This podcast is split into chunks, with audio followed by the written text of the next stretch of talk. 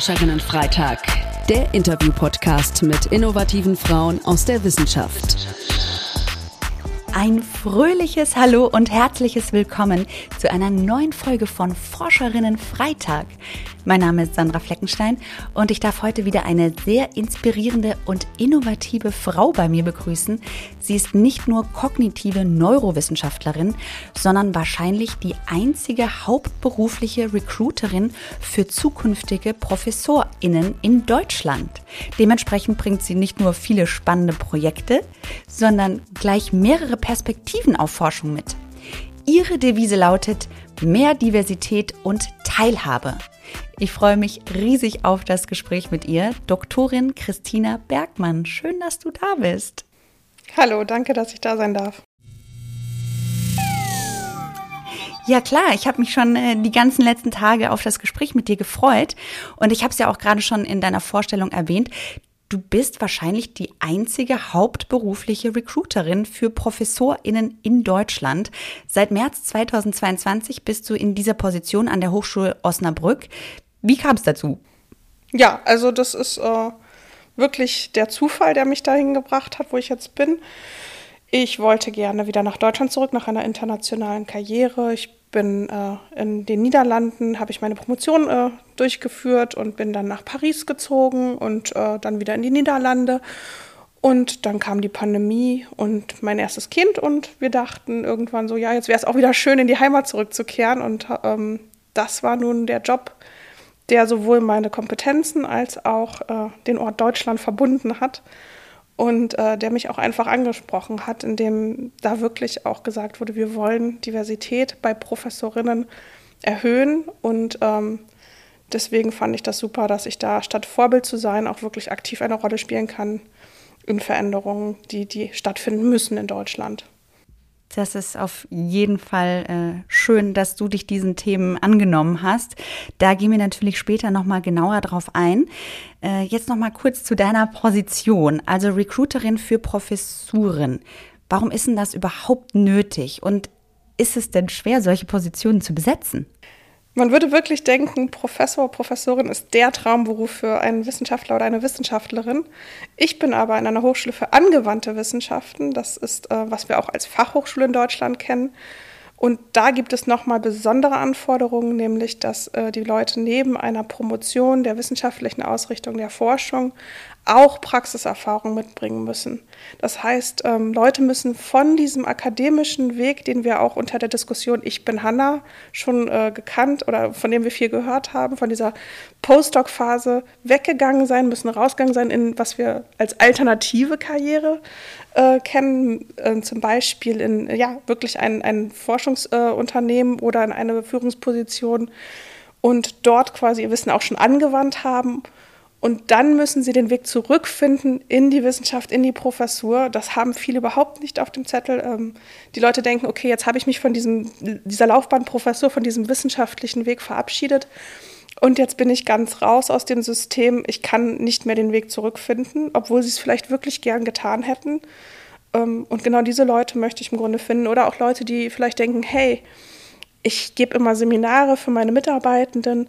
Ich finde das unheimlich toll, mir gibt das unheimlich viel. Vielleicht kann ich das auch mal bei Studierenden ähm, machen und äh, die vielleicht auch super für eine Professur geeignet werden, aber gar nicht auf dem Zettel haben, dass sie dadurch, dass sie in der Praxis, in der Anwendung sind, die perfekte Person für Professuren hier an der Hochschule sind. Also wenn ich das jetzt richtig verstehe, gibt es da natürlich auch verschiedene Herausforderungen, die du jetzt schon benannt ja. hast. Ne? Auf der einen Seite gibt es einfach klar definierte Kriterien, die jemand erfüllen muss, um dann auch in so eine Position, ich sage mal, gehoben werden zu können. Und auf der anderen Seite gibt es Menschen, die die Qualifikationen haben, aber vielleicht gar nicht wissen, dass es das gibt und dass das auch ein Weg für sie sein könnte. Das finde ich auch super spannend. Nimm uns gerne mal mit in so einen Recruiting-Prozess. Wie läuft das ab? Kann ich mir das vorstellen wie bei so einem Headhunter, dass du dann da so verschiedene Profile vor dir liegen hast oder gehst du wirklich auf die Suche? Wie läuft das bei dir? Also ich bin ja noch sehr neu in der Rolle, seit März, wie du gesagt hast. Und ich habe äh, das Glück, dass ich da auch noch viel entwickeln kann. Also es gab es hier an der Hochschule vorher gar nicht. Vorher wurde wie man das sich auch vorstellt, eine Anzeige geschaltet. Wir haben hier eine Stelle frei, eine Professur. Und dann wurde gehofft, dass sich die geeigneten Personen bewerben. Und jetzt äh, ja, baue ich verschiedene Mittel auf, probiere verschiedene Strategien. Ich rede mit Leuten über die Möglichkeit, diesen Karriereweg einzuschlagen an verschiedenen Positionen der akademischen Laufbahn. Zum Beispiel schon äh, Masterstudierende, Doktoranden. Ähm, oder auch ja, Leute, die jetzt schon in der Industrie sind. Also ich versuche verschiedene Personen anzusprechen und allgemein auf den Weg aufmerksam, aufmerksam zu machen. Und für konkrete Stellen ähm, überlege ich zum Beispiel gemeinsam mit äh, den Professorinnen hier an der Hochschule, ähm, wo man die geeigneten äh, Personen findet, ähm, auf was für Stellenbörsen würden die überhaupt gucken, weil man hat ja im, manchmal so ein halbes Auge auf, auf Stellenbörsen, guckt aber nicht unbedingt auf die akademisch gelastigen ähm, Stellenbörsen, sondern vielleicht eher bei Green Jobs oder so oder nachhaltige Jobs. Also man möchte irgendwas vielleicht verändern, sich selber auch verändern, aber hat das vielleicht gar nicht auf dem Zettel, dass man da auch ähm, bei einer Professur gut äh, dabei wäre. Und äh, das ist dann zum Beispiel auch ein Baustein, zu gucken, dass man andere Medien, andere Plattformen bespielt, eine andere Sprache findet, in der man die Leute anspricht und ähm, das sind ganz viele kleine Bausteine, die ich da ähm, ja, nach und nach auch ausprobiere, also neben Plattformen, persönliche Ansprache, ähm, auch mit einem ganzen Team. Wir sind nämlich ja ein Riesenprojektteam. Ähm, wirklich auch zum Beispiel ja, eine Website erstellen, Quiz, äh, verschiedene Qualifikationsmöglichkeiten. Also da gibt es unheimlich viel, was wir ähm, ja auch aufbauen und anbieten. Und äh, ich glaube, in dem Rahmen können wir dann irgendwann wirklich dahin kommen, dass, äh, dass wir da ähm, irgendwann einen Stapel toller Profile auf dem Tisch haben, die ich dann durchgehen kann. So weit sind wir nun leider noch nicht, aber es melden sich auch immer wieder Personen, die neugierig sind und die ich dann beraten kann. Was bedeutet das überhaupt? Hochschule für angewandte Wissenschaften, Professur, was sind die Aufgaben? Was bedeutet die Qualifikation, die Berufserfahrung, die vorausgesetzt ist?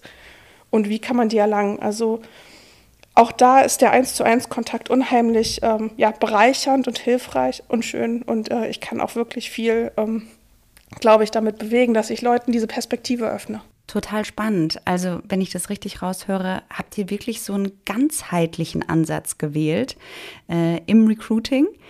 Und äh, ja, du hast eben so, so Plattformen angesprochen. Vielleicht ist das ja für unsere ZuhörerInnen total interessant.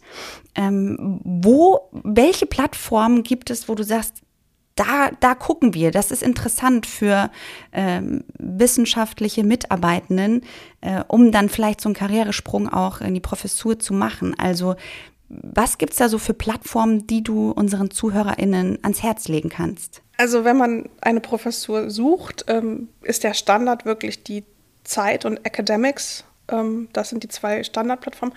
Aber gerade für Frauen gibt es unheimlich viele Spezialangebote, zum Beispiel das Projekt Professur. Das ist ein Verbund von Gleichstellungsbüros, wo man sich auch selber als Interessierter an einer Professur eintragen kann, auch Veranstaltungsinformationen erhalten kann. Und das ist äh, eine ganz fantastische Möglichkeit, Stellenanzeigen zugesendet zu kriegen, aber auch ähm, sich weiterzubilden, weiterzuentwickeln, zu sehen, was kann man denn noch ähm, erreichen und wie kann man sich vernetzen. Weil Vernetzung natürlich auch ein ganz wichtiges Thema ist. Absolut.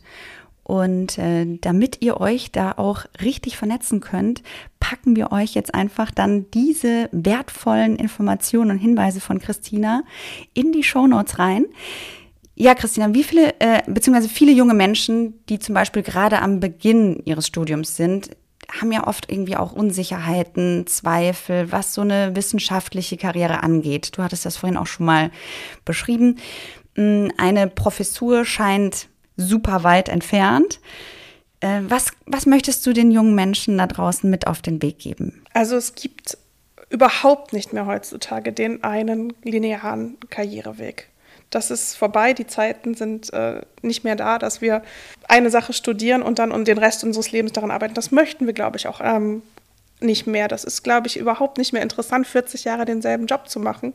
Die Welt verändert sich so schnell und deswegen ist es gut, äh, zu einem gewissen Maß flexibel zu sein, aber auch seinen eigenen Wert zu kennen. Das ist unheimlich wichtig. Unterschätzt euch selber nicht. Ihr seid ja, fantastisch. Ihr habt unheimlich viel auf dem Kasten, unheimlich viele Fähigkeiten. Ihr wisst unheimlich viel, selbst im ersten Semester schon, was ihr alles aus der Schule mitbringt, aus eurem Leben. Unterschätzt das bloß nicht. Eure eigenen Erfahrungen sind immer wertvoll. Und ähm, ja, lernt euch so gut kennen, dass ihr diese eigenen Erfahrungen auch nutzen könnt. Danke für deine motivierenden Worte. Ich behaupte jetzt einfach mal, dass du mehrere Perspektiven auf die Forschung mitbringst. Zum einen hast du ja selbst einen wissenschaftlichen Werdegang, bist also selbst Forscherin, darauf kommen wir natürlich später nochmal zu sprechen. Und zum anderen beschäftigst du dich eben in deiner neuen Position als Recruiterin natürlich viel mit Rahmenbedingungen, Teilhabe und Diversität in der Forschung. Hm, warum braucht es aus deiner Sicht mehr Diversität und Teilhabe in der Wissenschaftswelt?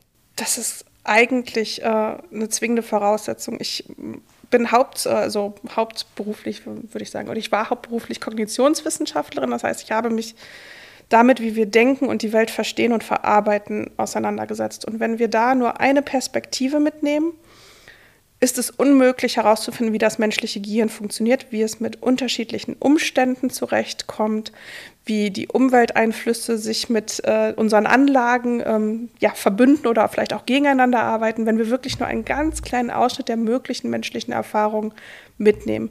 Und das bedeutet nicht nur, dass wir durch die Welt reisen und äh, verschiedenste ähm, ja, Versuchsteilnehmerinnen äh, befragen, sondern auch, dass diese Perspektiven in der Forschung repräsentiert sind. Also dass Forscherinnen vielfältige Perspektiven, Fragestellungen und auch Hintergründe mitbringen, um überhaupt auf Ideen zu kommen, auf die ich persönlich mit meinem deutschen Hintergrund gar nicht kommen würde, weil mir das überhaupt nicht vorschwebt.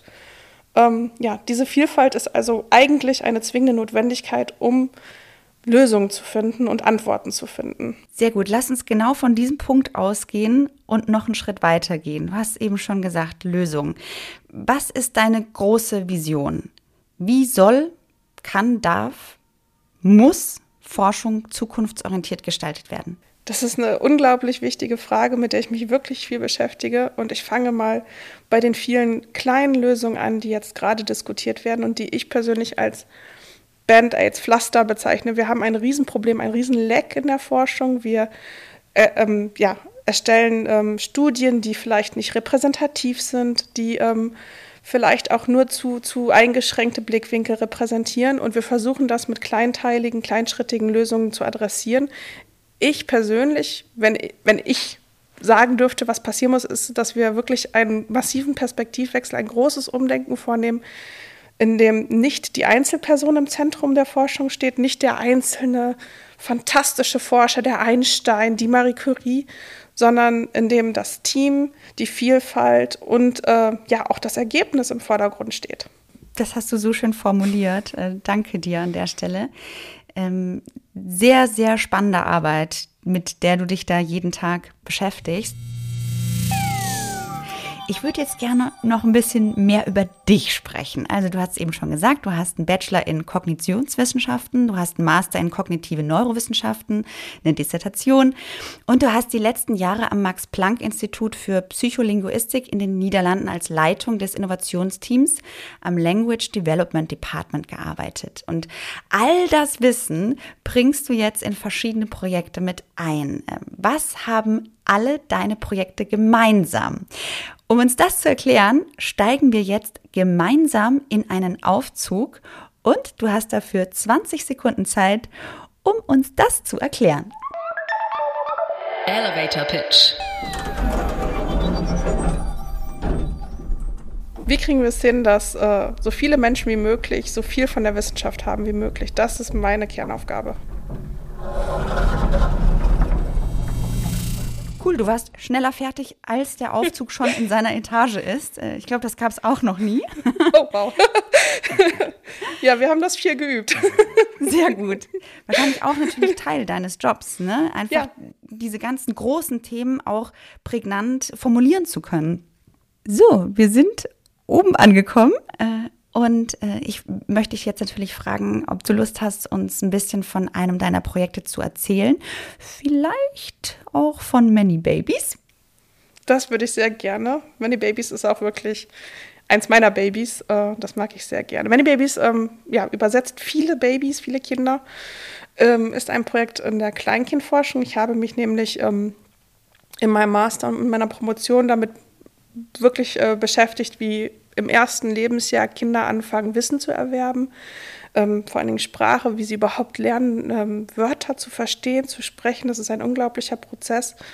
Ähm, sie kommen ja wirklich ohne jede Information in die Welt und müssen dann aus diesem Wust äh, Sprache rausfiltern. Das komplexeste Kommunikationssystem, das wir kennen. Das ist äh, natürlich besonders schwierig, weil es sehr, sehr ja, mühsam ist, rauszufinden, was Babys wissen und verstehen. Jeder, der sich mal mit einem Kleinkind beschäftigt hat, weiß, dass wir oft raten müssen, warum das Baby gerade weint, lacht oder so.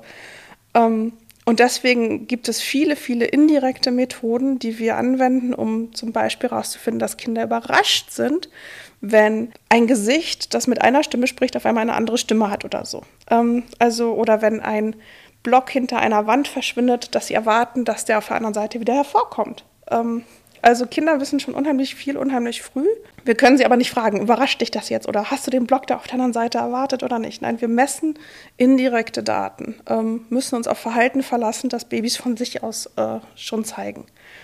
Das Problem ist, dass dieses Verhalten unheimlich variabel ist und deswegen müsste man eigentlich hunderte von Babys ins Babylabor einladen, vor äh, lustige blinkende Lämpchen oder Figürchen setzen und dann deren Verhalten kodieren.